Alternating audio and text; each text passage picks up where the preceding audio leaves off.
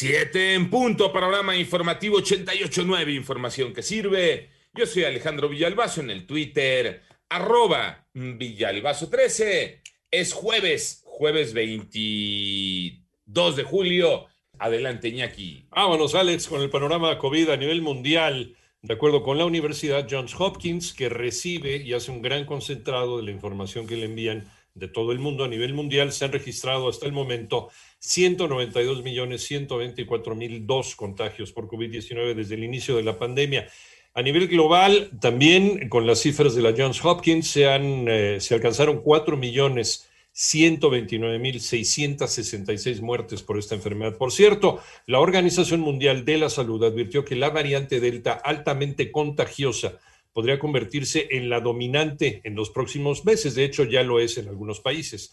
Y las cifras de la pandemia en México las tiene Moni Barrera. Con la confirmación de 15.198 nuevos casos en las últimas 24 horas, la Secretaría de Salud informó que ya son 2.693.495 casos de COVID en el país y 237.207 fallecimientos, lo que significa 397 muertes más en un día. El número de casos estimados de SARS-CoV-2 en el país creció 44% en la semana epidemiológica, 27 en comparación con la semana anterior y 92.738 personas presentaron signos signos y síntomas, quienes representan el 3.2% de todos los casos activos. La ocupación de camas generales pasó de 34 a 35% en 889 Noticias. Mónica Barrera.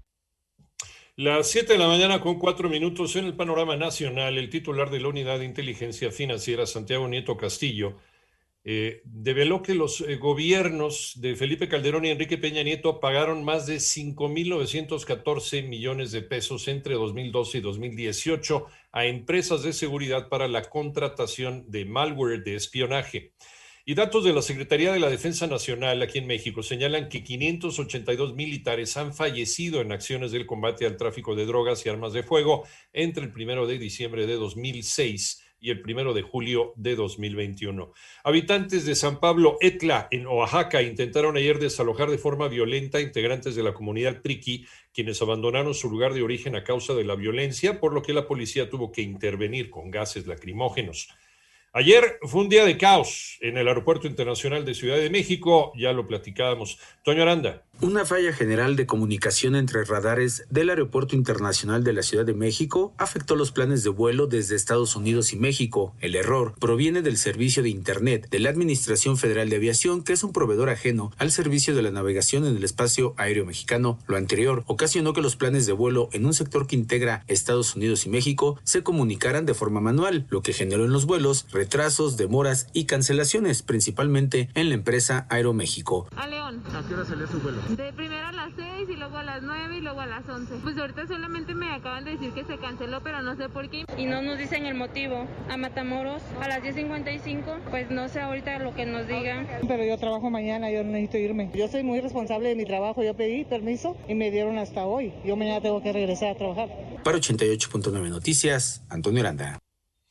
Vamos al panorama internacional. La tarde de ayer Panamá registró un sismo magnitud 6.8 que fue perceptible en algunas regiones de Costa Rica. No se reportan daños, aunque el sistema de protección civil de este país ha reportado réplicas menores.